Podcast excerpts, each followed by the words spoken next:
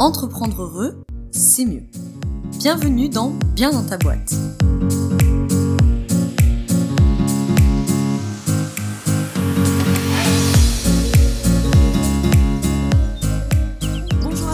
Dans ce nouvel épisode du podcast Bien dans ta boîte. Aujourd'hui, j'ai le plaisir de te retrouver avec un invité de marque, comme tu l'as sûrement vu dans le titre aujourd'hui. C'est Stéphane Alix qui nous fait l'honneur de sa présence dans euh, cet épisode de podcast.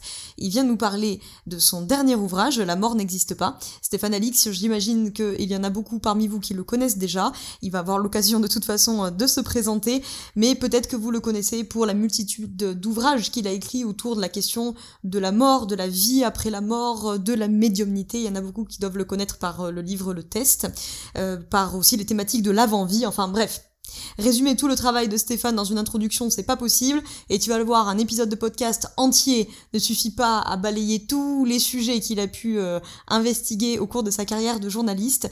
Donc aujourd'hui, on va balayer quand même pas mal de sujets, on va parler des expériences de mort imminente, on va parler de euh, la division que ça crée dans la communauté scientifique, on va parler de manière plus large en fait de la conscience, de l'après-vie, de l'avant-vie, de la médiumnité, bref, on va parler de beaucoup de choses, et surtout toujours avec l'approche qu'on connaît à Stéphane, c'est-à-dire une approche journalistique, une approche qui est euh, pragmatique, qui s'attache euh, aux faits, qui s'attache aux preuves, qui cherche euh, eh ben, à démontrer, on n'est pas là dans un parti pris, et que justement, c'est ces 25 ans d'enquête, d'investigation auprès du monde scientifique, et pas uniquement, qui lui permettent aujourd'hui de dire que l'hypothèse qu'il existe quelque chose après la mort est tout aussi sérieuse et importante à investiguer que l'hypothèse qu'il n'y aurait rien après la mort.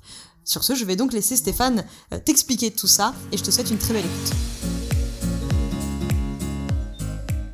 Bonjour à tous, bienvenue dans ce nouvel épisode du podcast Bien dans ta boîte. Aujourd'hui, je suis très heureuse de recevoir Stéphane Alix qui vient euh, nous parler de son dernier ouvrage mais pas que, euh, mais notamment le dernier qui s'appelle La mort n'existe pas aux éditions HarperCollins. Stéphane, merci beaucoup d'être avec nous aujourd'hui. Je sais que la promo est est chargé, donc je vous remercie de prendre le temps d'être là. Merci, merci de l'invitation. Avec grand plaisir. Est-ce que peut-être euh, pour éventuellement celles et ceux qui ne vous connaîtriez pas encore, vous pourriez commencer peut-être par euh, bah, vous présenter et nous dire un petit peu qui vous êtes et, euh, ce que vous faites. Bah, je suis je suis journaliste depuis 35 ans maintenant. Euh, j'ai commencé en étant journaliste d'investigation, reporter de guerre. J'ai travaillé sur plusieurs conflits en tant que photographe ou, euh, ou, ou auteur, enfin écrivain et journaliste. Et puis, euh, il y a 20 ans, 22 ans de ça, j'ai perdu mon frère dans un accident de voiture euh, en Afghanistan. et ça a marqué le, le, la réorientation assez radicale de mon, de mon métier. Je, je reste journaliste, je, je, suis journaliste vraiment depuis, depuis 35 ans de façon inchangée, mais après avoir travaillé à peu près 15 ans sur des sujets politiques et géopolitiques, j'ai commencé à m'intéresser au sujet de la conscience, de la vie après la mort et de, de tous ces sujets sur lesquels, a priori, on se dit qu'il n'est pas possible d'enquêter en tant que journaliste, et pourtant, euh, c'est le cas. Et pourtant, c'est le cas, et du coup, vous nous avez euh, compilé beaucoup, beaucoup, beaucoup d'études, d'enquêtes euh, dans ce dernier ouvrage, même s'il euh, il y, a, y, a, beaucoup de choses aussi aux références aux anciens. Et justement, comme j'ai eu la, la, chance de lire vos anciens ouvrages, de vous suivre, notamment via l'INRES depuis plusieurs années, la Première question de préambule, c'est pourquoi est-ce que vous avez décidé de, de, parler directement dans cet ouvrage à votre fille et pas dans les autres livres?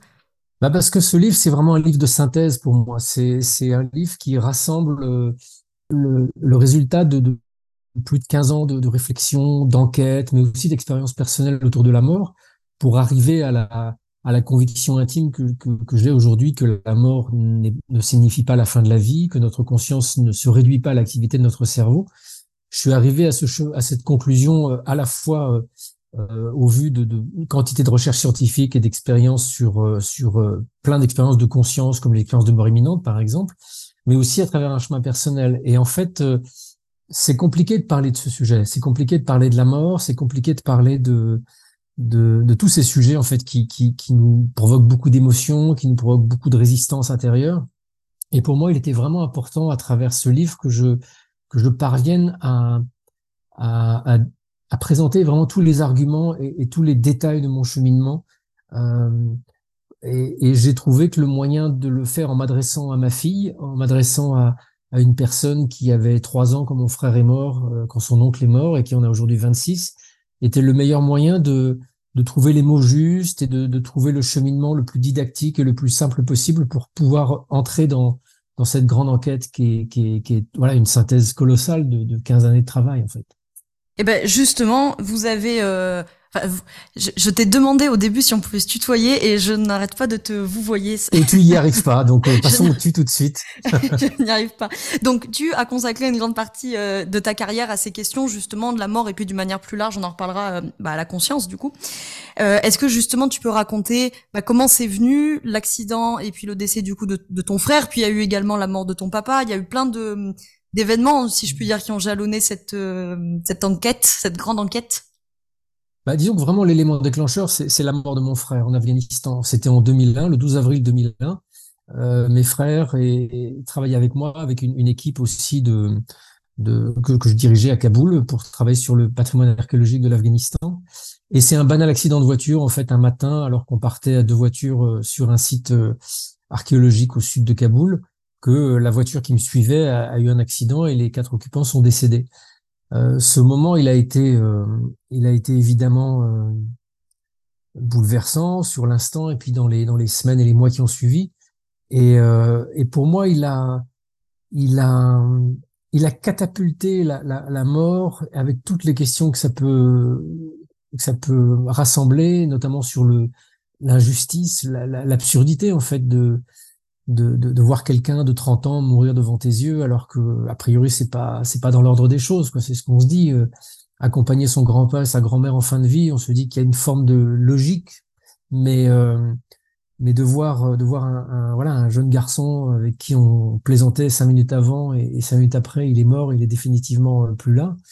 Ça ça a refait vivre et re, en fait plein de questions que j'avais pendant l'adolescence, euh, qu'on a sans doute tous euh, au moment de l'adolescence. Qu'est-ce qu'on fait là en fait? Quand on regarde le monde autour de nous, il paraît un petit peu bizarre quand même. Et, et puis on rentre dans la vie active, on trouve un boulot, on, on, on fonde une famille. En fait, enfin on rentre dans la vie active en fait, et, ces questions-là on les laisse vraiment de côté parce qu'on a autre chose à penser, autre chose à faire. Et puis voilà, la mort de Thomas pour moi, elle a vraiment eu ce, ce cet élément déclencheur euh, euh central que de refaire vivre toutes ces questions et, et, et, ça a rendu aussi impossible pour moi de repartir dans une forme de d'amnésie ou de, de ou de, de position où j'aurais à nouveau laissé de côté ces questions existentielles. Là, euh, il fallait que je, il fallait que j'ai des réponses, quoi. Il fallait que j'ai des réponses euh, à des questions qui a priori se posent pas ou à des, à des questions qui a priori euh, n'ont pas forcément de réponse simple. Mais je, donc pendant pendant deux, trois ans, j'ai absolument pas su comment faire parce que pour moi, le, la question de la vie, la question de la mort, la question de la vie après la mort, ça relevait du, soit du surnaturel que je considérais comme euh, complètement idiot et, inexistant, soit ça relevait du domaine des croyances, donc du religieux. Et donc, dans les deux cas, euh, je ne voyais pas comment, en tant que journaliste, de façon objective, je, voulais, je pouvais euh, aller, aller décortiquer ça.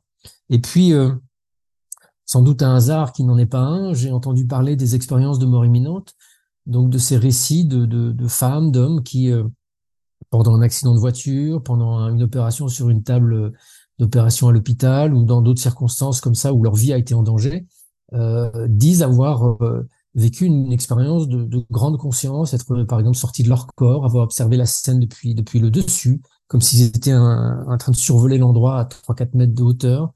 Et, euh, et dans ces récits, j'ai retrouvé les, les, les, descriptions de ce qu'avait vécu mon frère. Mon frère est mort dans un accident de voiture. On n'a pas pu le ranimer. Il est parvenu. Mais est-ce que si jamais il était revenu, est-ce qu'il m'aurait raconté, ah bah tiens, c'est marrant, j'étais au-dessus, puis j'ai vu la, j'ai vu ce que tu essayais de faire pour me ranimer ou, et, et donc j'ai commencé à me questionner sur ce, sur ces expériences en me disant, est-ce que c'est juste euh, euh, du délire, des rêves, euh, un mécanisme émotionnel de compensation lié au, au choc d'un accident de voiture, des choses comme ça. Est-ce que c'est un phénomène naturel euh, de l'ordre de l'hallucination ou est-ce que c'est autre chose? Et en fait, c'est ce petit fil-là que j'ai tiré et, et, en tirant ce fil-là, c'est-à-dire en, en, allant voir des médecins qui avaient étudié le phénomène, en rencontrant bien évidemment des, témoins qui avaient vécu cette expérience-là, bah, progressivement, les choses se sont complexifiées euh, dans le sens où euh, euh, il y a beaucoup d'hypothèses qui sont posées euh, dans notre monde pour expliquer entre guillemets ces expériences, mais en fait toutes ces hypothèses elles partent d'un présupposé qui n'a jamais été prouvé. Et toutes ces hypothèses partent du principe qu'a priori ça doit se passer dans le cerveau. Sauf que ce a priori ça doit se passer dans le cerveau n'est pas n'est pas une preuve scientifique, ça n'est pas une démonstration scientifique. Et en fait, plus je creusais, plus je m'aperçois que la conscience est vraiment un mystère colossal pour les scientifiques et notamment les neuroscientifiques, donc ceux qui sont euh, outillés et, et, et, et comment dirais-je, qui s'intéressent justement au fonctionnement du cerveau. Cette espèce d'évidence dans laquelle on vit tous, que de dire euh, notre conscience, c'est-à-dire notre sentiment d'être euh, d'être euh, une personne, notre émotion par rapport à un paysage, toute notre vie intérieure, bah c'est provoqué par le cerveau quoi. Voilà. Bah en fait non, on n'en sait strictement rien, c'est pas prouvé, c'est pas démontré. Et donc le le, le fait que le, le, la mort du cerveau euh, euh, implique obligatoirement la mort de la conscience, c'est juste une hypothèse, une hypothèse qui est devenue une espèce de certitude qui imprègne notre société. Mais quand tu vas voir encore une fois les, les neuroscientifiques, hein, je ne te, parle pas d'aller voir euh, euh, quelques rêveurs méditants farfelus au fin fond de je ne sais quoi, euh, quand tu vas voir les neuroscientifiques et que tu leur dis mais comment quel est le lien entre le cerveau et la conscience, ils te disent on n'en sait rien, on n'en sait rien. Donc euh, ça, ça ouvre un champ colossal à, à un autre type de questionnement. Et, et, le questionnement de dire la conscience ne naît pas nécessairement dans le cerveau et, euh, et elle est peut-être indépendante de son fonctionnement, c'est aussi une hypothèse tout à fait crédible et tout à fait euh, euh, comment dirais-je testable. Et ce qui est intéressant pour le faire, c'est que bah, il suffit d'aller voir justement des, des, des d'aller enquêter sur ces expériences et notamment les expériences de mort imminente où, euh, où des gens dans un moment où a priori leur cerveau était en souffrance, voire en, cessation d'activité, parce que je le rappelle, au bout de 10 à 20 secondes d'arrêt cardiaque, euh, le cerveau cesse d'être irrigué. Donc il y a plus de sang qui parvient au cerveau, donc il y a plus d'oxygène, donc il y a plus d'énergie. Donc à partir du moment où il y a plus d'énergie, il se met en stand-by, il se met en pause. Euh, les, les, cellules ne meurent pas tout de suite parce que elles ont une réserve d'énergie qui leur permet de garder leur intégrité. Mais au bout de cinq minutes euh, constantes de non-oxygénation, là, elles commencent à mourir et, on, rentre dans la mort cérébrale et c'est irrémédiable.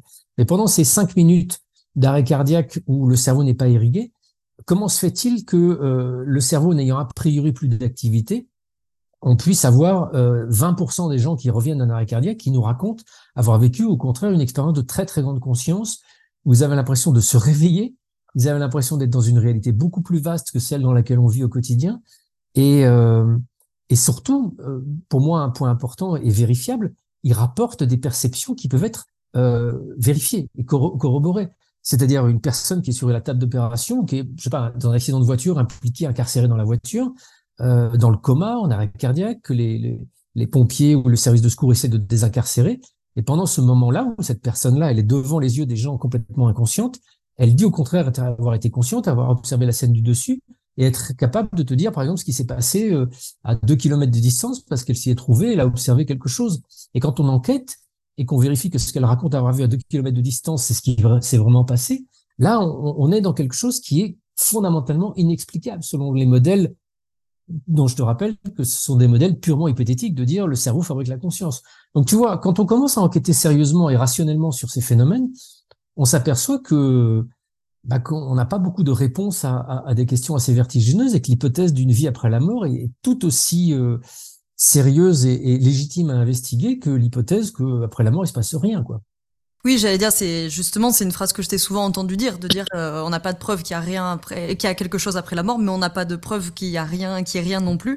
Et puis, euh, du coup, ça me faisait euh, arriver effectivement, c'est une deuxième question, mais tu as déjà un petit peu répondu. C'est, tu le rappelles au début de ton ouvrage, surtout quand tu présentes les les deux grandes oppositions, on va dire, du milieu scientifique sur la question, de faire la confusion entre la corrélation et la causalité, où en fait, effectivement, on peut observer peut-être une corrélation entre l'activité neuronale et l'état de conscience, et qu'on a souvent tendance à confondre par la causalité en disant parce qu'il y a une activité neuronale, alors il y a euh, un état de conscience, euh, chose qui, comme tous ces expérienceurs, euh, permettent d'en douter, quoi. Ben, exactement. Il y a, par exemple, il y a, y a une corrélation. ce qu'on appelle corrélation, c'est une, une, relation, un lien. Il y a un lien qu'on observe entre entre une activité neuronale et des états de conscience. Si tu fais une une euh, Enfin, si tu, si tu modifies le fonctionnement du cerveau en tapant dessus pendant une opération, tu vas modifier l'état de conscience en apparence de la personne. Mais c'est un peu comme de dire, euh, quand il y a un feu dans une maison et qu'il y a des pompiers, il y a une corrélation entre le feu et les pompiers. Mais ça ne veut pas dire que ce sont les pompiers qui ont mis le feu. Euh, enfin, parfois c'est le cas, mais pas tout le temps.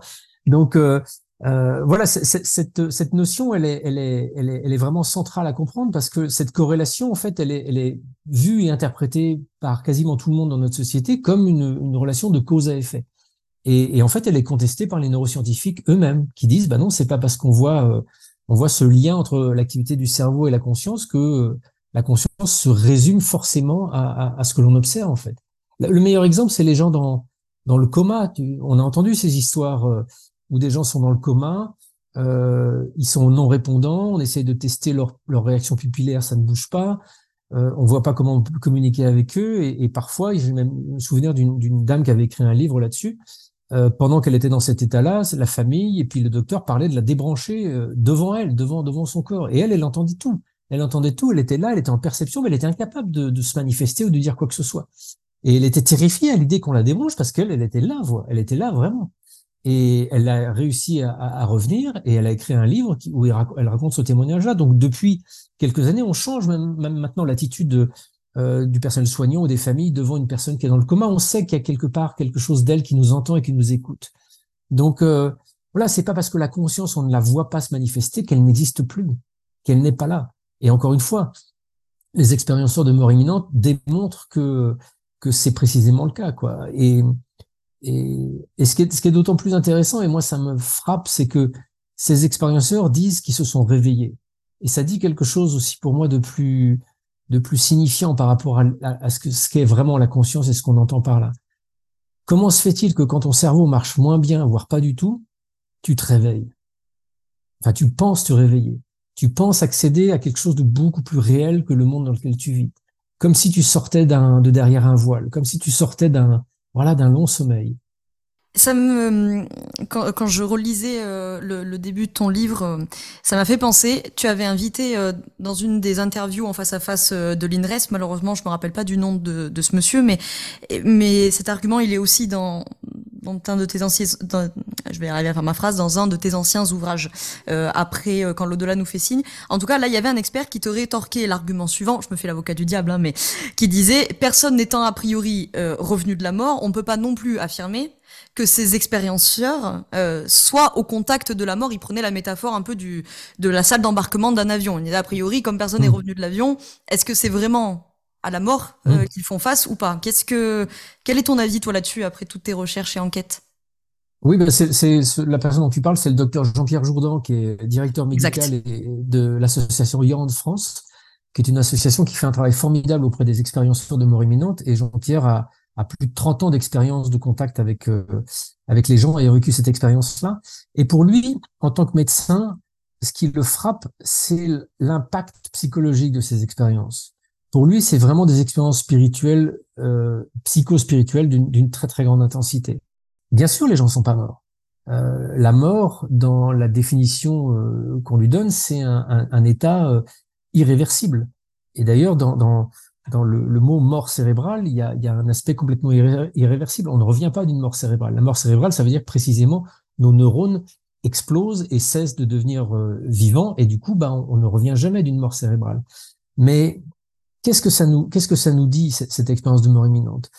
En elle, en elle-même, toute seule, elle nous dit un certain nombre de choses. Mais ce que j'ai essayé de faire moi dans mon travail, notamment dans ce travail de synthèse que je publie dans, dans La mort n'existe pas, c'est d'aller observer les états de conscience de plein d'expériences différentes pour euh, voir de façon globale ce que l'on peut dire ou ce que l'on ne peut pas dire de la conscience, en fait.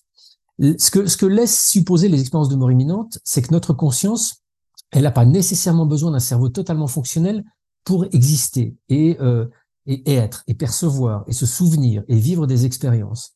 Est-ce qu'il y a d'autres expériences comme ça? Est-ce qu'il y a d'autres moments où on peut observer qu'une baisse d'activité dans le cerveau euh, corresponde à une expérience de plus grande conscience? Est-ce qu'on peut autour de la mort, euh, avoir une assurance sur euh, certains autres phénomènes? Je pense à la médiumnité, par exemple, ces hommes, ces femmes qui prétendent communiquer avec des défunts. Est-ce que là, on peut obtenir des assurances qu'il ne s'agisse pas systématiquement de charlatans, de tricheurs, de mentalistes ou autres Est-ce que euh, sur les expériences en fin de vie, où des gens, à l'article de la mort, quelques heures, quelques jours avant de mourir, ces gens qui décrivent d'autres êtres dans la pièce, et ça, il suffit d'aller dans n'importe quel service de fin de vie, gériatrie, service de soins palliatifs, pour demander aux infirmiers ou aux médecins s'ils ont vécu des phénomènes étranges. Et tous, et tu vas recueillir un nombre hallucinant de témoignages de gens qui disent, bah oui, en fin de vie, il y a des gens qui perçoivent des gens, des personnes dans la pièce, une dame qui va mourir, qui a l'impression que son mari est là pour venir la chercher. On a des tonnes et des tonnes d'expériences comme ça qui peuvent pas toutes être simplement réductibles à oh bah il est vieux, il perd la boule, il raconte n'importe quoi. Ça, tu vois, c'est comme ça qu'on se dépatouille avec ces expériences. Mais quand tu vas faire un vrai travail d'enquête sérieux sur toutes ces expériences un peu bizarres, tu t'aperçois qu'il y en a trop pour être simplement explicable par euh, il perd la boule, il a imaginé, il a rêvé ou je ne sais quoi. Donc quand tu fais un travail de synthèse autour de toutes ces expériences, c'est là où il ressort un fait essentiel et, primordial, c'est que notre conscience n'est pas réductible à notre activité cérébrale. Notre conscience est capable de perceptions qui dépassent le temps et l'espace. Quand on est euh, inconscient en arrêt cardiaque sur un bloc opératoire et que on sort de son corps et que tout d'un coup on est capable en une fraction de seconde d'être à 2000 km euh, parce que tout d'un coup on a pensé à Tata Suzanne qui habite à 2000 km et on, et on est devant Tata Suzanne à 2000 km, ça veut dire que manifestement il y a quelque chose de l'ordre de l'espace qui ne joue plus aucune importance dans dans notre capacité de perception. Et, et d'autres expériences, notamment la, vision à distance, que je détaille aussi dans, dans le livre, qui est cette capacité qu'utilisent les voyants, notamment pour capter de l'information, elle aussi, elle n'est pas même tributaire du temps. Ça veut dire qu'au fond de nous, c'est, c'est, c'est, je, je, résume à l'extrême, mais je, je, détaille vraiment tout ça de façon extrêmement méthodique dans, dans mon livre. La mort n'existe pas. De, de, en, en résumé, on, on, peut dire que notre conscience, elle a une part d'elle qui est immortelle. Il y a quelque chose en nous en toi, en moi, en toutes les personnes qui nous écoutent en ce moment, qui est de l'ordre de de la comment dirais-je? On peut appeler ça l'âme, on peut appeler ça la conscience fondamentale, enfin après peu importe les mots, mais ça désigne quelque chose qui est en nous, qui est vivant, qui est immortel, qui n'est pas bloqué ni dans le temps et dans l'espace. Donc euh, en ce sens-là, ça parle de ce que nous appelons la mort. Parce que qu'est-ce que c'est que la mort en fait? C'est un moment temporel de la vie, de notre existence biologique, en tant que être physique que nous sommes maintenant, qui va s'arrêter. Bien évidemment que la mort existe. Moi, quand je vais, déjà, j'ai plus la même tête que quand j'avais 20 ans. Et puis, dans, 4, dans, 30 ou 40 ans, je serai peut-être même mort de, l'autre côté. Enfin, ce corps-là sera mort. Mais ce qu'il y a à l'intérieur de moi aujourd'hui, ça ne sera jamais mort. Ça sera jamais mort. Ça sera sorti du temps. Et ça, on en a la preuve aujourd'hui. C'est ce que je, je démontre euh, au fil des pages dans, dans mon livre. Une preuve, ça, ça, soit ça peut s'acquérir par une grande découverte scientifique qui d'un coup va mettre tout le monde d'accord, soit ça s'acquiert en, examinant un certain nombre de faits et en accumulant des ce qu'on appelle en anglais des évidences, c'est-à-dire des, éléments de preuve qui permettent de renforcer une hypothèse. Et l'hypothèse que la vie se poursuit après l'arrêt des fonctions euh, physiques de notre corps est une hypothèse qui est aujourd'hui extrêmement euh, solide et qui fait une sorte de consensus parmi beaucoup plus de scientifiques qu'on l'imagine. D'ailleurs, tout à l'heure, euh, tu évoquais l'argument pour euh, voilà euh, éliminer ça d'un revers de main de dire oui mais papy mamie euh, perd la tête. Mais justement pour faire le lien avec ces états de conscience tu parles aussi dans le livre justement bah, de la lucidité terminale qui est quand même un truc assez assez fascinant quoi. Qui, qui élimine un peu de fait j'ai envie de dire l'argument papy mamie perd la tête. Est-ce que tu peux nous expliquer un petit peu ce que c'est justement la lucidité terminale et est-ce que ça nous apporte d'autres sur ces mmh. questions de conscience? Bah ça c'est encore un de ces phénomènes qui qui qui s'ils sont réels rend impossible l'hypothèse que le cerveau fabrique la conscience, point barre. La, lucidité terminale, c'est un phénomène qu'on appelle aussi le phénomène de regain, qui est assez, euh, assez fréquent et assez souvent observé, encore une fois, dans les services de fin de vie, où une personne qui est euh, euh non répondante, c'est-à-dire ce qu'on appelait autrefois en état végétatif, ce qui est pas très gentil, c'est pour ça que le terme non répondant est plus adapté, c'est une personne un peu enfermée sur elle-même, euh, qui, qui, qui communique plus, qui reconnaît plus son entourage, éventuellement qui ne bouge plus même. Euh, dans les heures ou les jours qui vont précéder son décès, elle va avoir un regain, un regain de lucidité, un regain cognitif, un regain moteur même. C'est-à-dire que une personne va tout d'un coup se réveiller, reconnaître des proches, reconnaître des gens, interagir avec eux, et, euh, et puis finalement mourir. Et ces phénomènes sont encore une fois assez fréquents en unité soit palliative ou en unité de fin de vie. Ils sont intrigants, ils sont étonnants. Euh, c'est même un signe aujourd'hui euh, euh, qui est utilisé par les équipes de, de, de, soins palliatifs pour euh, savoir que la mort va arriver bientôt. Donc c'est assez assez étrange. Mais ce qui est complètement étrange et complètement inexplicable, c'est quand ça arrive à des gens qui souffrent notamment de, maladies dégénératives comme la maladie d'Alzheimer, par exemple. La maladie d'Alzheimer, c'est une pathologie qui euh, détruit progressivement et graduellement les neurones de ton cerveau et euh, conduisent à tous ces symptômes qu'on observe, perte de mémoire, perte d'identité, perte de tout, jusqu'à être euh, complètement, complètement enfermé comme un, fantôme absent. Et il y a des gens, euh, ça m'a été encore rapporté par par des, des, responsables de services de soins palliatifs, et puis je sais qu'il y a des études qui sont menées sur le sujet que je cite dans le livre, qui montrent que des gens souffrant de maladie d'Alzheimer et certains depuis des années, donc avec un cerveau irrémédiablement détruit, dans les heures qui précèdent leur décès, se réveillent, se réveillent, reconnaissent les proches, peuvent rebouger, peuvent interagir, comme s'il y avait un dernier message à passer, comme s'il y avait un, un élan de vie. Et ça, c'est totalement impossible. Totalement impossible, encore une fois, dans notre modèle, notre cerveau fabrique notre conscience et euh, notre conscience, elle est uniquement réductible à l'activité de notre cerveau. Là, manifestement, un cerveau ne marche plus, il est dégradé de façon permanente et irrémédiable depuis des années, et malgré tout, la personne est quand même capable de d'interagir. Donc, soit il y a deux solutions, soit tous ces témoignages, c'est des mensonges, euh, c'est de l'imaginaire, c'est du délire, c'est n'importe quoi, euh, soit il y a une, un, élément de réalité derrière ces phénomènes, et à ce moment-là, il faut revoir tous nos modèles. Il faut revoir tout ce modèle disant que finalement, la conscience, c'est juste le cerveau. Et pour répondre à la première question, est-ce que tous ces phénomènes, c'est juste des mensonges ou du délire? Bah, C'est là où moi j'interviens en tant que journaliste, et je pense que le travail que j'ai fait depuis 15 ans à, à, à aller questionner à la fois des médecins, mais aussi des témoins, permet d'objectiver la réalité de tous ces phénomènes. Et mais ça, enfin voilà, il y en a tellement, il y en a tellement tellement, des, millions autour de nous. On vit dans un monde où, il se passe quotidiennement des, centaines d'histoires extraordinaires et on fait tous comme si ça n'existait pas. On fait tous comme si on n'en parlait pas les uns avec les autres. Et c'est frappant, ça. C'est frappant, cette espèce de, de mécanique du déni permanent que nous avons, nous, dans nos sociétés occidentales, par rapport à tout ce qui sort un peu de l'extraordinaire. Je l'ai observé même au sein de familles. Des familles touchées par un deuil, une maman va vivre quelque chose d'un peu hors norme, pas le papa, et ils vont pas en parler. Ils vont pas en parler.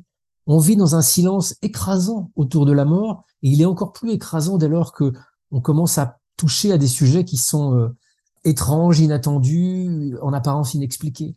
Donc en fait, on vit dans un monde extraordinaire, on vit dans un monde incroyable où il se passe quantité de choses incroyables, et on fait comme si ça n'existait pas, on fait comme si on n'en parlait pas, et, on continue à vivre dans cette espèce de déni qui est aberrant quand tu réfléchis, qui est aberrant. Oui, bah justement, bon, je comptais poser cette question plus tard, mais elle se présente bien maintenant. Un truc que j'ai trouvé euh, formidable il y a plusieurs années quand j'ai découvert l'INRES, moi qui venais d'un milieu universitaire, des facs de bio, de psycho, etc., assez euh, scientifico-pragmatique, pour pas dire des fois assez scientiste, je découvre l'INRES et je me dis incroyable. Voilà un lieu où nous avons donc fait cohabiter des médecins, des neuroscientifiques, des astrologues, des médiums de, de mondes qui, voilà, ont, ont des fois un petit peu de mal à communiquer. Et du coup, bah, c'est la question que j'ai envie de te poser, toi qui, les qui fréquentes ces milieux-là euh, depuis plusieurs années. Qu'est-ce qui fait justement que on a tant de mal à en parler dans la société? Pourquoi on a tant de déni? Pourquoi c'est quoi? C'est de la peur? C'est euh, c'est une doctrine matérialiste qui a du mal à se remettre en question? Je pense qu'il y a plusieurs facteurs. Hein. Il, y a, il, y a, plusieurs facteurs sociaux et culturels qui, qui, qui sont légitimes. Je pense que l'être humain, il a horreur du changement déjà. Euh, psychologiquement, on n'est pas fait pour pour euh, réagir avec euh, grande souplesse face au changement. Regarde, dès qu'on doit envisager un petit changement dans sa vie, tout d'un coup, ça déclenche euh, beaucoup de crises, beaucoup de questionnements, changer de conjoint, changer de voiture, changer de boulot, changer de vie. Ouh là là. Donc, on n'est pas à l'aise avec ça. Donc, euh, toutes les expériences, toutes les choses dont on entend parler dans la vie qui nous imposeraient peut-être de changer notre façon de voir le monde, on va avoir une espèce de mécanisme inconscient de rejet et de refus. Ça s'appelle la dissonance cognitive. C'est un phénomène psychologique bien connu. Dès qu'il y a quelque chose qui vient heurter ton modèle, tu plutôt tendance à avoir une réaction négative de rejet. C'est pas rationnel, mais c'est complètement émotionnel et, très, très étudié notamment par les psychologues. Après, je pense que tu as aussi, euh, comment dirais-je, euh, des attentes légitimes. On, vit dans un monde euh, occidentale qui, depuis trois siècles, a développé de façon extraordinaire les outils scientifiques qui sont une manière de questionner le monde et le réel, qui ont le formidable avantage que tout ce qui peut mettre, être mis en évidence grâce à ces outils scientifiques bah, peut être unanimement accepté. Euh, la science permet d'avoir des consensus larges autour de telle ou telle définition de la réalité. Euh, mais il n'y a pas que cet outil-là, il n'y a pas que cet accès-là, sauf que c'est le seul qu'on utilise. Donc c'est, on, pense que c'est le seul qui existe. Et quand on entend euh, euh, que d'autres approches peuvent avoir une même une même capacité à nous renseigner sur le réel, on va les juger avec beaucoup de, de, de, de condescendance. Je, je, pense là, je pense notamment au chamanisme que j'ai que j'ai exploré et qui, qui a une part importante dans le livre. Pour moi, le chamanisme est une la plus ancienne pratique spirituelle de l'humanité, et c'est un moyen d'accéder à un monde de connaissances et à un monde spirituel et d'en ramener de l'information. Mais dans notre société, il y a encore des anthropologues aujourd'hui qui considèrent les chamans comme des gens qui font juste des crises d'épilepsie et qui ont euh, des formes de représentation métaphorique de leur délire. Euh, bon, Dieu merci, il y a quand même beaucoup d'anthropologues aujourd'hui et de scientifiques qui sont allés dans ces directions-là et qui et qui s'aperçoivent que le chamanisme est une euh, induit des états de transe qui ont une, une signature euh, d'activité neuronale très spécifique et très particulière, euh, qui sont juste pas du délire, qui sont juste pas des accidents, qui sont peut-être un, un, des, une manière d'induire des états de conscience modifiés nous permettant d'accès à d'autres réalités. Ça, maintenant, c'est plus ou moins ennemi. Mais voilà, pour répondre à ta question, je pense que tout ce qui, tout ce qui fait peur nous met mal à l'aise et que la, la réaction première spontanée de l'être humain, c'est de, de ne pas s'y intéresser ou de mettre ça un peu sous le tapis, quoi. Donc il faut, euh, il faut toujours quelque chose d'un peu violent dans l'existence pour te forcer à, à, aller un peu plus loin. Moi, ça a été la mort de mon frère. Mon frère, c'est pas mort, n'aurait pas été tué dans cet accident de voiture. Je pense que je me serais pas forcément intéressé euh, à ces sujets que je considérais comme a priori euh, farfelus. Il a fallu cette, la brutalité de cet accident pour tout d'un coup me, me, forcer à me dire, écoute, de toute façon, ta forteresse là, elle est déjà tellement écroulée à plat que ça sert à rien de continuer à vouloir euh, la défendre. Enfin, tout ça, c'est un mécanisme inconscient, bien évidemment. Ça m'a donné l'envie de, de, sortir un peu de la boîte, quoi, de sortir un petit peu de, de des limites dans lesquelles je m'étais placé sans même le savoir. Et après, voilà, après, on a, on a tous besoin de modèles. Tu vois, on, on, fonctionne tous dans nos relations sociales, amicales, couples, professionnelles. On, on, on fonctionne selon euh, des modèles qu'on s'est soi-même fixés et le modèle que collectivement la société occidentale s'est fixé, mais maintenant elle, elle, c'est un modèle qui, qui, qui transpire sur l'entièreté du monde, c'est le modèle qui, euh, qui dit que tout est matériel et que tout, euh, toute la réalité est réductible à des activités de cause à effet dans la matière. Et donc tous les phénomènes psychiques, les phénomènes euh, soi-disant immatériels de la pensée, des émotions, de la mémoire, etc., sont forcément réductibles à une activité matérielle, donc a priori euh, à une activité neuronale. C'est le modèle, c'est le modèle qui, euh, pour reprendre ce que je disais au début de notre entretien, c'est le modèle qui nous imprègne, même s'il n'a jamais été prouvé, même s'il n'a jamais fait preuve d'une démonstration euh, objective définitive. C'est l'espèce de grille de lecture qui, au départ, devait juste nous servir pour poser des hypothèses et qui aujourd'hui, inconsciemment, est devenu un, un modèle qui nous apparaît d'une solidité absolue. Quoi. Et là, le modèle est en train de se, se fissurer aujourd'hui, avec toutes ces expériences notamment. Bah, justement, peut-être une euh, dernière a priori question sur les expériences de mort imminente et d'une manière générale sur la conscience, c'est qu'effectivement un argument qui revient souvent, c'est la question de l'hallucination. Alors, tu en parles dans ce livre, tu en avais aussi parlé euh, dans le livre euh, sur la prévie avec Christophe Fourré, notamment par rapport au vécu subjectif de contact avec des défunts, qui justement venait en tant que psychiatre expliquer que bah c'était pas très cohérent parce qu'on voit pas souvent hein, des, des épisodes hallucinatoires uniques, euh, sans symptômes euh, associés, sans structure psychotique, sans consommation de substances, etc. Bref, là concernant les expériences de mort imminente, il y a un peu le, le renfort entre guillemets de l'altération biochimique du cerveau. Et donc là, on comprend très bien dès le début de ton livre que le monde scientifique est quand même très partagé sur la question et, euh, et tu viens chercher entre guillemets deux représentants de ces grands courants. Est-ce que voilà, tu peux nous en dire un, petit peu plus, nous éclairer à ce propos sur cette question de d'une potentielle activité résiduelle euh, euh, neuronale, voilà, toutes ces, mmh. ces points sur lesquels ils sont pas d'accord. Bah, en, gros, tu as, deux hypothèses euh, qui, qui, sont... Euh, qui, enfin, tu peux, tu peux résumer le, ça à deux hypothèses. Première hypothèse, qui est celle qui, est, qui apparaît la plus normale spontanément à, un ensemble de scientifiques euh, euh, dans notre monde, c'est de dire ces expériences de mort imminente, elles ont forcément une cause dans le cerveau. Voilà. et puis d'autres, d'autres chercheurs qui ont étudié les, les expériences de mort imminente, qui disent mais compte tenu de toutes leurs caractéristiques, euh, ça, ça, interdit qu'elles aient été produites par le cerveau. Et les tenants de l'interprétation, euh, l'expérience de mort imminente est produite par le cerveau, euh, disent qu'on n'a pas aujourd'hui les outils d'observation qui nous permettent de savoir précisément ce qui se passe dans le cerveau. Quand quelqu'un fait un arrêt cardiaque aux urgences, on va pas monitorer son activité cérébrale pour savoir si elle est vraiment arrêtée. On va essayer de le ranimer.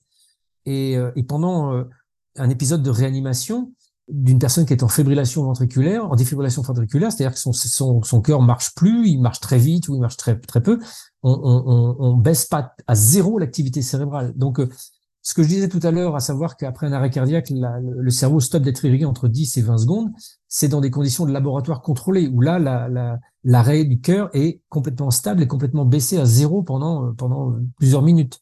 Sauf que dans la réalité d'une réanimation, on n'obtient jamais ça.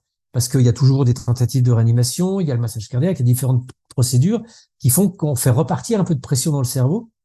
On fait repartir un peu de pression, pardon, de, de, de, circulation, donc un peu de sang euh, sous pression dans le cerveau, on réoxygène un tout petit peu, pas à 100%, mais à 20, 30%. C'est pour ça que on peut tenter une réanimation sur une personne pendant une heure, une heure et demie, mais si justement on a réussi à rétablir de temps en temps un petit peu de pression et de circulation, les cellules meurent pas et, elles, et on peut récupérer la personne même après, euh, après une heure et demie, deux heures de, réanimation intensive. Donc ça, ça fait dire à des réanimateurs, à des médecins, que, bah, a priori, comme euh, on ne stoppe pas définitivement et irrémédiablement l'activité dans le cerveau, on peut pas exclure l'hypothèse qu'il y ait une sorte d'activité indétectable parce qu'elle est trop fine pour être détectée par nos outils, qui puisse être la cause de ces expériences-là. Le, le, premier problème, c'est que cette hypothèse, en fait, elle a juste pour fonction de ne pas toucher le modèle. Donc, elle est incohérente. Elle est incohérente parce que selon les définitions aujourd'hui de la majorité des scientifiques pour dire euh, que la conscience est créée par le cerveau, on parle d'une sorte d'activité générale de plein d'aires cérébrales différentes. C'est ça qui permettrait de soutenir notre conscience. Euh, donc là, manifestement, on, s'écarte de ce modèle juste pour essayer de trouver une explication qui nous oblige pas à, remettre en cause toute notre vision du monde. Mais pour moi, il y a un, il y a un élément qui est absolument crucial et qui euh, invalide totalement cette hypothèse, c'est que ces gens qui ont vécu une expérience de conscience, on peut attester que c'était pas un rêve. On peut attester que c'était pas euh, quelque chose du domaine de l'onirique ou du purement spirituel qui dont on pourrait pas précisément savoir à quel moment c'est intervenu. Parce qu'effectivement, si tu as une personne qui a euh, un accident de voiture, les secours arrivent, euh, elle est en arrêt cardiaque, on la ranime, on la ramène, et cette personne dit avoir une, expérience de mort imminente. Et quand est-ce qu'elle l'a vécu? Est-ce qu'elle l'a vécu, euh, tu sais, comme un rêve? Un rêve, on peut faire un rêve très très long, qui va juste durer dans le temps réel une seconde ou une demi-seconde. Donc, est-ce que cette expérience de mort imminente, elle n'aurait pas été vécue juste avant que le cerveau s'arrête, le, le, cœur s'arrête? Ou est-ce qu'elle n'a pas été vécue juste après que le, le cœur reprenne et que le cerveau réactive? On peut pas dater, c'est extrêmement compliqué. Donc c'est c'est ça qui fait dire à plein de gens, c'est forcément dans le cerveau, on trouvera un jour. Sauf que quand cette personne, mettons dans un accident de voiture, un arrêt cardiaque ou pas, peu importe, même même disons qu'elle n'a pas d'arrêt cardiaque, qu'elle vit une expérience de mort imminente et qu'elle est capable de décrire plein plein de choses qui se sont passées dans l'environnement et même à distance, ça, même un cerveau qui marche très très bien, ça ne permet pas de l'expliquer. Là, tu vois, avec mon cerveau qui marche très très bien en train de te parler, je suis incapable de te dire ce qui se passe dans l'appartement derrière ici. Je peux pas. Je, mes yeux ne voient pas. Je peux pas me transporter là-bas, ou alors il faut que je quitte l'entretien pour aller voir ce qui se passe dans l'appartement d'à côté. Je peux pas. Imagine que j'ai une expérience de mort imminente, donc là je perds connaissance, je tombe, je sors de mon corps et je te décris précisément ce qui s'est passé dans l'appartement d'à côté. Ça, pour moi, c'est soit ce témoignage est faux et, euh, et, il faut me prouver qu'ils sont faux et que des milliers de témoignages qui, qui donnent de tels récits sont faux, soit ils sont vrais, et c'est ce que je pense avoir pu mettre en évidence, et tous les chercheurs qui travaillent sur l'expérience de mort imminente mettent ça en évidence aussi, et à ce moment-là, euh, que le cerveau marche un peu, pas du tout, beaucoup, ou je ne sais quoi, que ce soit une activité résiduelle, dans aucun cas on peut expliquer comment la conscience a pu se déplacer à un endroit où le corps n'est pas. C'est pas possible. La seule explication, c'est qu'il y a vraiment cette dimension immatérielle de la conscience qui, une fois qu'elle est dans cette forme de libération par rapport à l'activité cérébrale, elle est capable de non seulement de vivre, de percevoir et de se souvenir de, de, et, des cas comme ça, il y en a mais un nombre incalculable de fois, incalculable. Oui, ça revient à quelque chose que tu dis, que, enfin, une forme d'hypothèse finalement qui serait de dire que la conscience serait, alors, qu'est-ce que c'est? On ne sait pas. Mais bon, quelque chose de beaucoup plus large et que notre cerveau pourrait peut-être servir d'une forme de transmetteur-récepteur. Ça serait un peu l'idée, quoi. Exactement. C'est un peu l'hypothèse qui est aujourd'hui mise en avant par euh, tous les scientifiques, quel que soit leur domaine, qui travaillent un peu sérieusement sur ces expériences. C'est de dire, bon, il est évident que le cerveau ne fabrique pas la conscience, sinon, euh, bah, on pourrait pas observer ces expériences-là. Or, on les observe et elles sont réelles. Donc, euh, voilà. Donc l'hypothèse qui permet d'expliquer les faits qu'on observe, c'est de dire que la conscience, non seulement elle n'est pas fabriquée par le cerveau, mais elle est emprisonnée par le cerveau. Elle, son activité est réduite, inhibée, contrainte par le cerveau. Et, donc la conscience, par son essence, c'est quelque chose d'immatériel, c'est quelque chose qui n'appartient pas à notre temporalité, à notre espace. C'est quelque chose d'autre, mais pour faire de nous des êtres euh, individuels, fonctionnels, on a un cerveau qui, d'une certaine manière, réduit cette conscience à un, individu, une personnalité qui va être capable d'interagir dans ce monde-là. C'est un peu comme si la conscience était un cloud dans lequel il y a une infinité de connaissances et d'informations et euh, les êtres humains des ordinateurs qui vont euh, pouvoir capter une partie de ce cloud pour euh, être l'ordinateur de Stéphane, l'ordinateur de Intel, etc., etc. on a du mal après à définir, on a du mal, mais cette, ce modèle ce modèle explicatif est celui qui correspond aux faits, à l'inverse de l'autre qui, lui, est complètement, euh, non seulement fragilisé, mais, euh, mais, mais rendu euh, impossible devant les faits qu'on observe. J'allais dire, c'est, on est sûrement, je l'espère, au début du coup d'un un vrai changement de paradigme sur ces questions-là et qui nous inviteront euh, sûrement à, à, relire aussi beaucoup de travaux. Je pense à, à Gustav Jung, à Carl Gustav Jung par exemple avec sa théorie de l'inconscient collectif, qui du coup probablement prendrait une autre dimension si on arrivait à ces, à ces conclusions. Alors et puis euh, oui, je voulais aussi rebondir que euh, ça pourrait faire sens aussi avec la question médiumnique. Euh, Est-ce que du coup les médiums peuvent discuter entre guillemets façon de parler directement avec des personnes décédées, ou est-ce que du coup peut-être ça serait des personnes qui ont une capacité à aller chercher dans cette espèce de de champ collectif de, de conscience? Bah ça c'est une, une vraie question qui qui, qui, qui s'est posée notamment pour les chercheurs qui ont étudié la médiumnité, euh, la médiumnité, c'est quoi? C'est des hommes, des femmes qui prétendent communiquer avec l'au-delà. Comment est-ce qu'on en est sûr? Bah, Ils obtiennent des informations très précises de la part de défunts. Euh, donc la, la, la, question ultime, c'est pas de savoir si vraiment on peut obtenir des informations euh, de la part de défunts, c'est comment on les obtient. Est-ce qu'on les obtient vraiment de la part de défunts? C'est-à-dire est-ce que les défunts, c'est encore des consciences de façon immatérielle qui sont capables de transmettre ces informations-là? Ou est-ce que les médiums sont des formes de voyants qui vont dans cet inconscient collectif, dans ce, dans ce grand champ de conscience, euh, capter ces informations sur euh, mon père, mon frère qui sont décédés, mais qui n'existent plus nulle part. Donc, est-ce que c'est de la voyance ou est-ce que c'est est-ce que c'est une forme de télépathie euh, qui va piocher dans mon cerveau ou qui va piocher dans, dans cet inconscient collectif, ou est-ce que c'est de la communication avec des défunts? Là, quand on quand on travaille avec les médiums et qu'on les interroge sur leur euh, sur leur ressenti, sur leur expérience, on peut euh, assez rapidement objectiver qu'il s'agit vraiment de communication avec des défunts parce que euh, en, substance, les médiums parlent de ressenti physique, d'avoir l'impression d'interagir avec des intelligences. C'est-à-dire qu'une la, la, voyance, la télépathie ou la, ou la consultation euh, extrasensorielle d'un inconscient collectif, ça va ressembler à, un souvenir.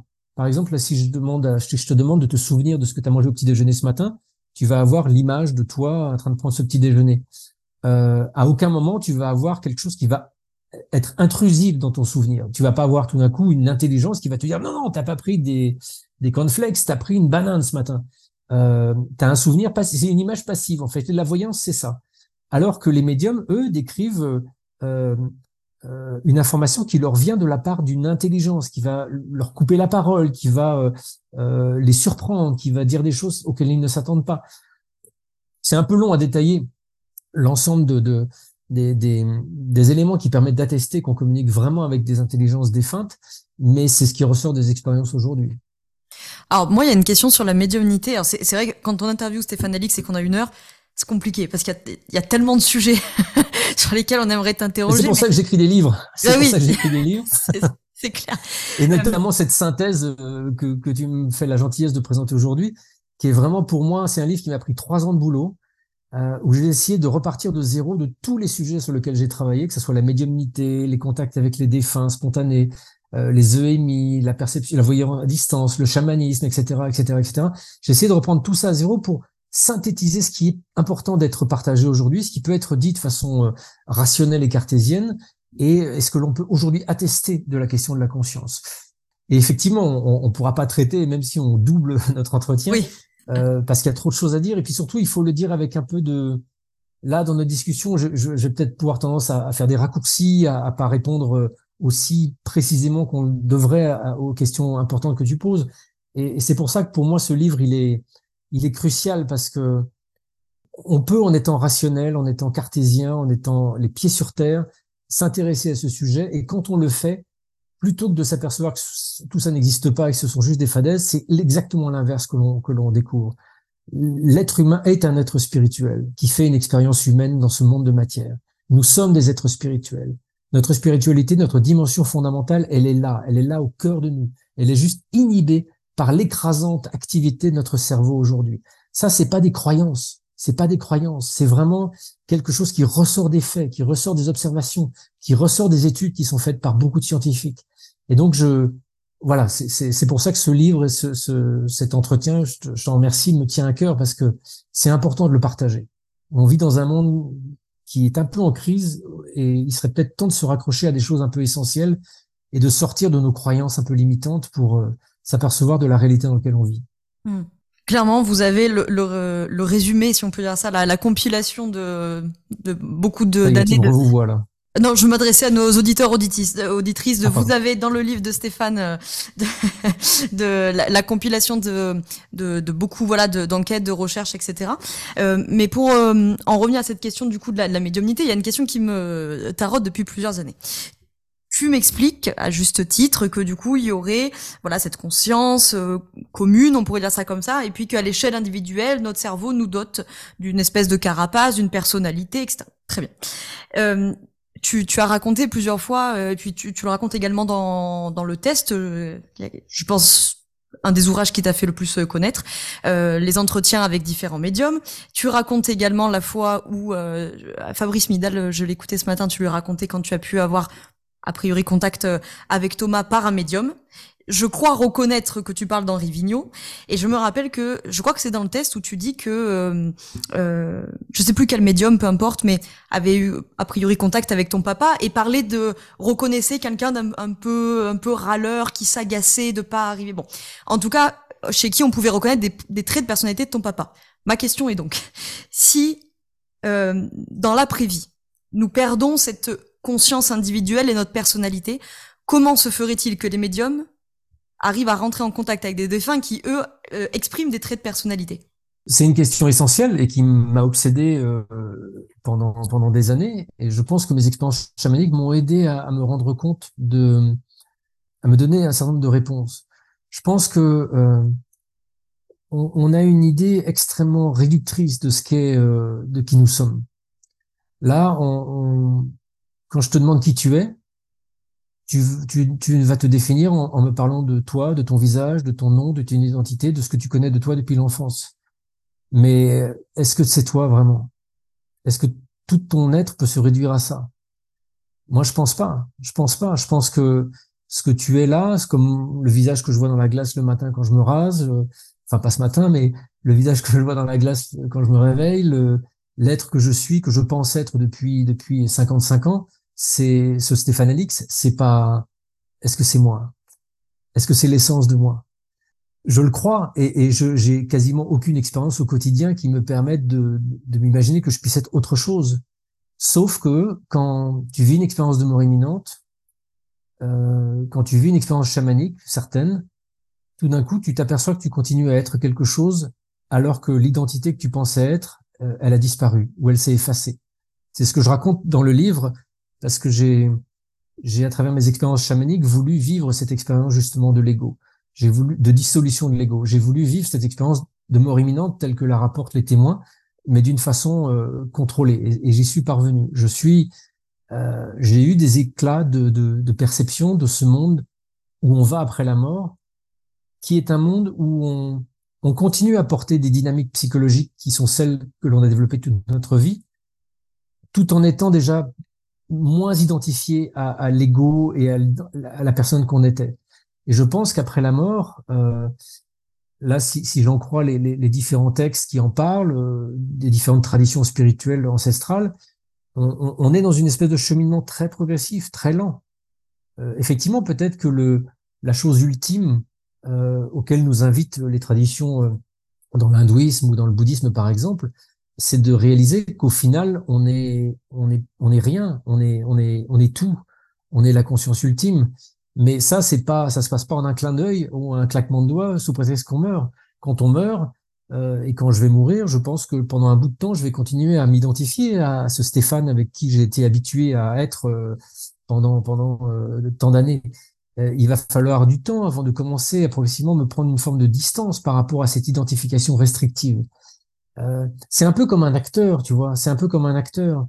Si tu vas voir Jean Dujardin et que tu lui demandes de te, de, te parler de son rôle dans Brise de il va, capable il va être capable d'y revenir et de te parler de, ce, de ce rôle comme s'il était encore dedans. Et puis deux secondes après, tu lui dis mais en fait, euh, est-ce que vous pouvez me parler du rôle que vous avez joué dans, dans tel autre film? Là, il va te parler à nouveau de ce rôle-là. Ces rôles l'habitent, ces rôles l'imprègnent, mais il n'est pas que ces rôles, il est autre chose. Donc je pense que dans une communication médiumnique, c'est un peu comme une interview avec un acteur où tu vas euh, mettre l'accent sur tel ou tel rôle, et puis euh, et puis l'esprit de l'autre côté va euh, va va entrer plus en résonance avec ce rôle-là et, va être capable de répondre. Euh, et c'est dur, c'est c'est c'est mais pour moi c'est c'est un premier questionnement spirituel essentiel ça de se dire qu'est-ce qui meurt et qu'est-ce qui survit? C'est pour ça que ce livre s'appelle La mort n'existe pas parce que à un certain niveau la mort n'existe pas pour l'être que nous sommes. La mort existe pour euh, voilà le visage et l'être qui est en train de te parler, évidemment. Mon frère est mort, je le serrai plus jamais dans mes bras. Mon père est mort, je le serrai plus dans, mes bras. Mais qu'est-ce qui est mort? Qu'est-ce qui est mort? Donc je sais pas si je réponds à ta question. Mais... Ça, répond à, plein de questions. Mais il faut peut-être élargir un tout petit peu. Enfin, je, me, le, je me le commande à moi-même, hein, ce, ce, ce, réflexe-là. Il faut peut-être euh, la, la, réponse, elle est peut-être dans euh, dans l'élargissement de ce que nous pensons être. Hmm. Et, et ça, c'est le premier chemin auquel nous invitent encore une fois différentes traditions spirituelles. quoi. Hmm. C'est comme tu dis, ça soulève plein de questions. Moi-même, j'en ai encore plein, mais il faut, parce que je suis incarnée dans la matière, n'est-ce pas, que je fasse des choix euh, tactiques.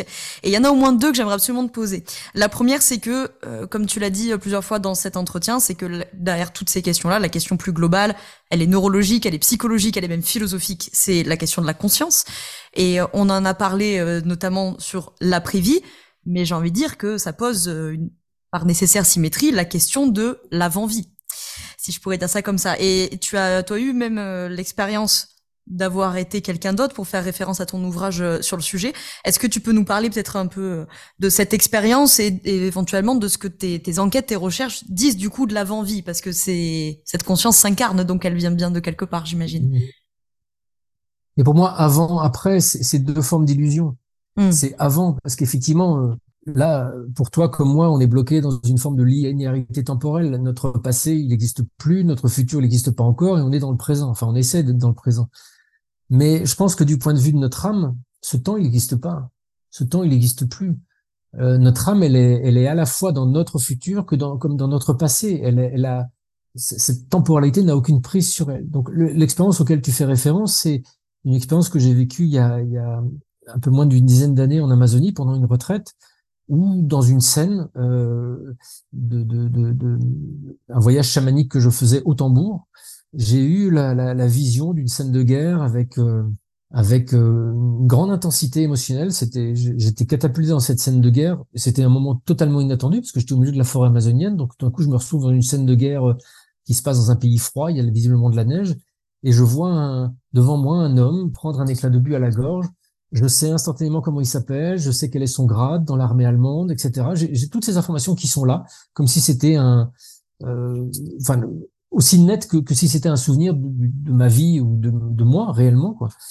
Et euh, c'est tellement net et tellement intense que je, au départ, j'ai le réflexe de me dire que ça doit être une forme de, de métaphore qui m'est envoyée. Je suis devenu reporter de guerre très jeune. Est-ce que, est-ce que c'est pas euh, voilà une image que mon inconscient me fabrique pour me faire travailler sur telle ou telle chose, jusqu'au moment où je, je, je, vais googliser le nom que j'ai eu dans cette vision.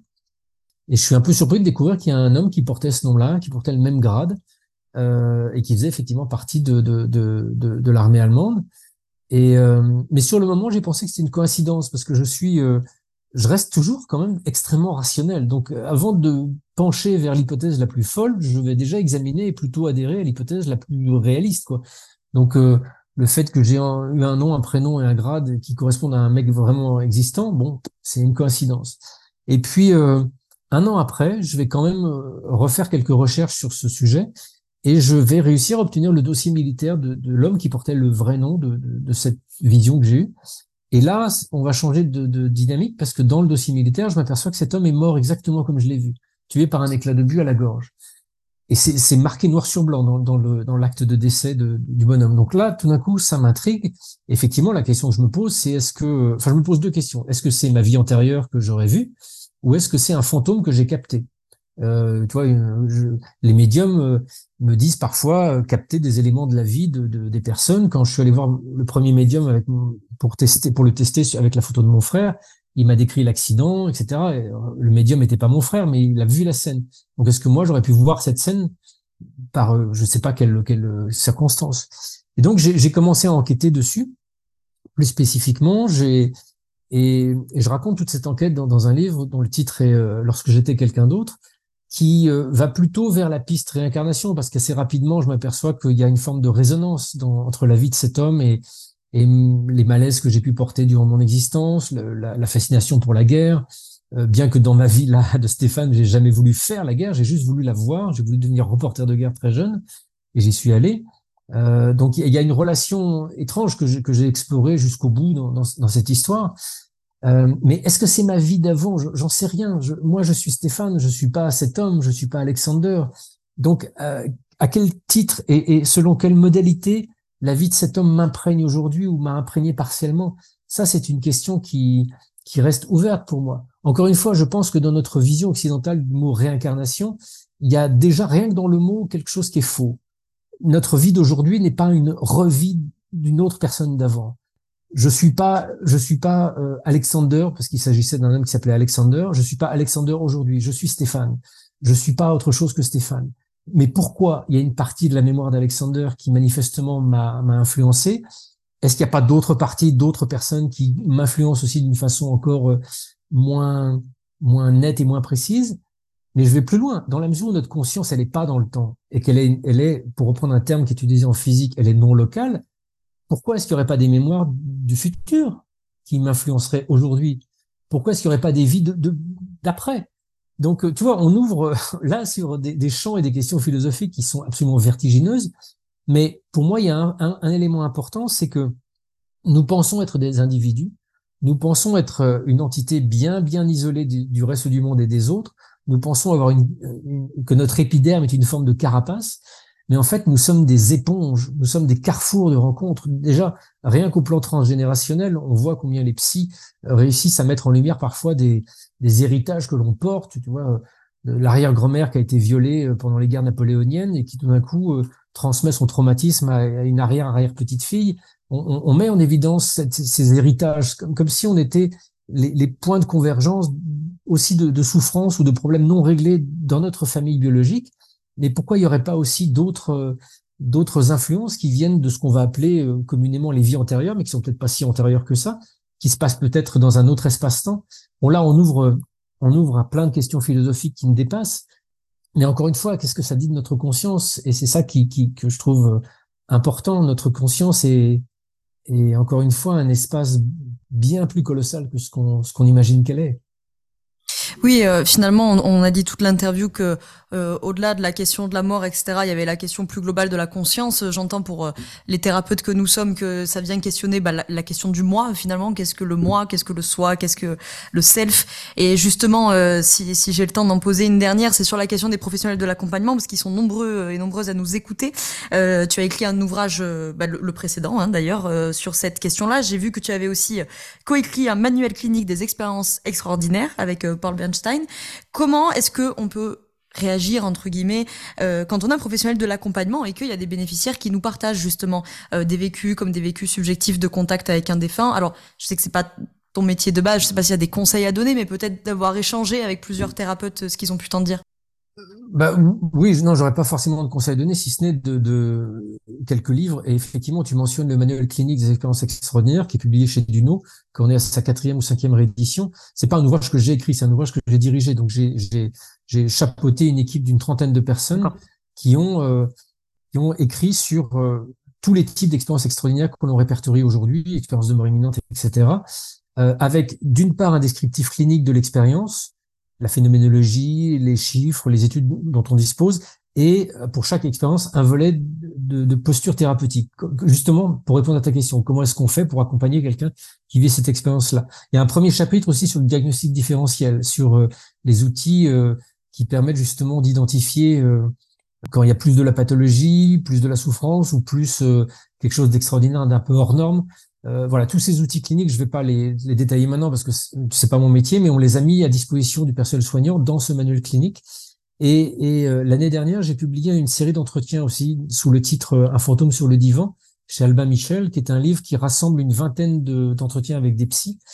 Euh, il y a Cyrulnik, il y a Christophe André, il y a il y a Toby Nathan, il y a Stan Groff, il y a Bruce Grayson, il y a des gens à la fois français et, et, américains euh, autour de l'extraordinaire, avec pour certains des, des, des, pionniers, notamment je pense à Stanislav Grof, qui est un, pionnier de l'exploration des états modifiés de conscience, qui avait commencé à Prague dans les années 50 en, en, en vivant une première expérience de LSD, et qui est devenu aujourd'hui un des, pour moi c'est c'est un des très très très très grands noms de la psychologie transpersonnelle, et il est à mon avis aussi important que que, que Jung dans, dans, dans le travail euh, d'exploration de ces états qu'il a permis.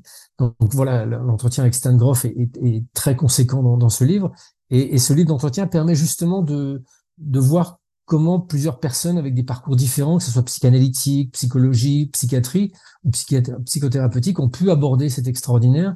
Quels outils ils ont mis en œuvre pour euh, pour naviguer, pour être à l'écoute, pour être à l'écoute sans jugement, tout en gardant une forme de discernement et une, posture qui permettent d'aider dans le cas de souffrance euh, potentielle.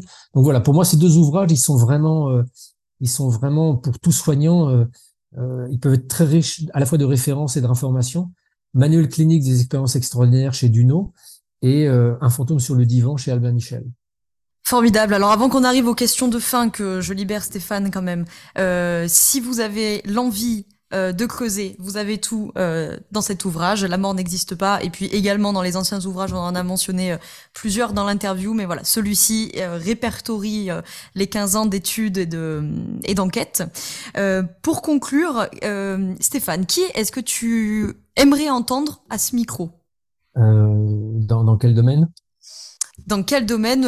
Tous les domaines que tu veux, mais on peut rester si tu veux dans le domaine science, philosophie, psychologie Moi, ce qui, ce qui m'intéresse aujourd'hui d'entendre, mais je ne pourrais pas forcément te donner un nom précis, ouais. c'est euh, tout ce dont on a parlé depuis une heure, euh, c'est connu depuis des millénaires par euh, dans différentes traditions. Et là, je passe beaucoup de temps en Inde depuis depuis euh, depuis le début d'année, mm-hmm. et je vois combien les, les Védas et, et les, les, traditions indiennes et les sages en Inde peuvent avoir euh, déjà exploré toutes ces dimensions de la conscience avec une précision absolument incroyable. Donc aujourd'hui, j'ai envie d'entendre ces gens-là qui, par d'autres approches, ont, ont pu peut-être mettre des mots plus, plus précis, plus, plus justes sur la nature de la réalité dans laquelle nous vivons, la nature de la conscience, parce que leur connaissance et leur savoir ne se basent pas sur quelques décennies de recherche, mais ils se basent sur des millénaires de pratiques et de d'exploration de, la conscience, au fait. Donc, euh, il y a un homme pour qui j'ai une admiration très très profonde qui s'appelle Ramdas, qui est un ancien euh, psychologue américain euh, qui a changé de nom en, adoptant le, la tradition hindoue et en devenant euh, enseignant spirituel. Malheureusement, il est mort il y a quelques années de ça. Donc, je vais pas pouvoir te répondre de façon très très constructrice, mais voilà, quelqu'un qui serait capable de faire un pont entre entre ses connaissances traditionnelles et euh, et, et, ce que l'on pense connaître aujourd'hui de la conscience, c'est peut-être vers ces sources-là qu'il serait judicieux d'aller se tourner aujourd'hui. Hmm. C'est d'ailleurs un, euh, généralement quand j'ai eu parlé de toi, parce que tu me dois un paquet de royalties, Stéphane, pour le nombre de fois où j'ai parlé de toi dans mes formations ou dans des repas euh, entre copains, j'ai dû contribuer à, à, vendre des livres. Et généralement, alors soit les gens euh, t'en prie. Euh, soit les gens te connaissaient, ah oui, le test, ah oui, oui, bien sûr, j'ai entendu parler du test, ça c'était le, le, truc. Et euh, le, le, deuxième axe, pour celles et ceux qui éventuellement te connaissaient pas, c'était justement, je trouve que sur ce sujet-là, ce qui fait que tu te rends euh, très audible euh, pour euh, beaucoup de ce monde occidental, c'est justement la démarche journalistique, pragmatique, qui fait que on a accès à un travail où, peu importe tes, convictions et tes croyances à toi, on a affaire à un travail qui relate des faits, qui relate des études. Et je trouve que c'est formidable aussi de pouvoir avoir accès à ces sujets-là, notamment pour les personnes qui sont peut-être les plus rationnelles, entre guillemets, au sens cartésien de la chose. Avant dernière question de la fin, est-ce que tu aurais une lecture à nous recommander euh, autre que La mort n'existe pas, bien entendu? Eh ben, par exemple, le, livre, un livre de Ramdas, qui est un, un, des rares publiés en français et qui est plus ou moins bien traduit, qui s'appelle Vieillir en pleine conscience, aux éditions du Relier, qui est un livre en, poche, qui est, qui, qui est, un livre euh, euh, qui, qui, aborde plein de questions spirituelles, mais avec une, un, angle extrêmement pragmatique, et notamment là, en l'occurrence, sur la, fin de vie, la vieillesse, euh, avec les, des mots, des mots simples, clairs, et, et, et, qui ne sont pas embarrassés de tout un artifice de, de croyance ou de, ou de, de religiosité. Vieillir en pleine conscience de Ramdas. Très bien. Et puis bah, la dernière question, elle est très large, c'est de te laisser le mot de la fin. Est-ce que tu souhaites ajouter quelque chose? Est-ce que tu souhaites conclure sur euh, quelque chose en particulier? Bah écoute, euh, pour, pour, moi, la, la... enfin il y, aurait plein de conclusions possibles, mais la, chose la, plus essentielle, c'est ce que j'essayais d'apprendre euh, et de mettre en œuvre depuis que j'ai commencé à m'intéresser. mais même avant que je commence à m'intéresser à la question de la conscience, hein, sur des autres sujets politiques sur lesquels je travaillais auparavant, c'est que nos, certitudes euh, ne valent pas grand-chose et, et, et, je dirais qu'on on prend pas beaucoup de risques à les à accepter de les abandonner un petit peu. Et c'est en abandonnant ce que l'on croit être nos certitudes que l'on va découvrir peut-être des plus grandes dimensions de la réalité, qu'on va accepter de se remettre un peu en question et qu'on peut avancer dans notre vie. Notre cerveau fonctionne avec euh, cette détermination permanente à construire une armure, une carapace, une, une, connaissance et une relation au monde qui ne bouge pas pour nous protéger. Donc tout ce qu'on fait pour essayer de déconstruire un petit peu ça, euh, à la fois nous fragilise, mais nous met en relation avec plus de réel aussi. Donc euh, euh, moi j'espère que je vais continuer à vivre comme ça jusqu'à la fin de mes jours en étant euh, certain qu'il faut que je remette mes certitudes en permanence en question. La, la, certitude du doute, est-ce que c'est pas un peu le résumé de ta vie euh, Je suis sûre d'être sceptique? oui, ouais, on peut dire ça. Oui.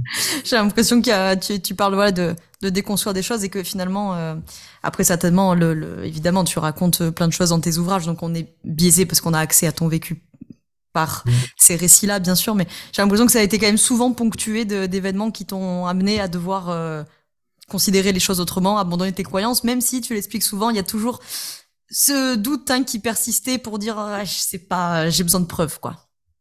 Ouais, mais je pense qu'il faut toujours, euh, tu vois, c'est un, un, point d'équilibre à trouver en fait entre nos, nos, doutes légitimes, nos questionnements, notre besoin aussi d'avoir un modèle qui soit à peu près solide, parce que sinon on est tout le temps euh, dans la tête dans les étoiles. Donc il y a un point d'équilibre à trouver en fait entre une construction solide qui nous permette du discernement, qui nous permette euh, une forme d'équilibre dans, dans, la vie, mais en même temps de s'autoriser à certains moments de l'existence, peut-être pas forcément tout le temps, des vraies remises en question, des vrais points. Euh, tu vois, c'est comme euh, on est sur, un, on est, on est dans un long voyage. Cette existence, c'est un long voyage, donc il y a, y a peut-être un moment, il faut se poser sur une aire euh, et puis euh, et puis faire un peu le point où j'en suis, où je vais, euh, tout ce que j'ai construit, la direction que j'ai prise jusqu'à présent, est-ce que c'est la bonne route? Tiens, et si je changeais tous mes plans là maintenant, est-ce que ça vaudrait pas le coup? Voilà, quand on se pose pas ces questions, la vie elle passe vite et puis on s'aperçoit euh, au, moment de mourir qu'on aurait peut-être dû se les poser en fait. Donc autant essayer de se les poser un peu plus tôt quand on a encore le temps de réagir. Bah écoute, c'est une très belle conclusion et qui vient euh, montrer que tous ces sujets-là, euh, certes, sont des sujets de la psychologie, des neurosciences, mais aussi du coup des sujets de, de la philosophie, de la spiritualité, donc euh, à la convergence de plein de, de, domaines. Merci beaucoup Stéphane pour le temps que tu nous as accordé et pour toutes tes réponses. Merci à toi, c'était un vrai plaisir. Si vous en cherchez d'autres, des réponses, elles sont dans le livre. La mort n'existe pas. Merci à toi, à très vite. Merci.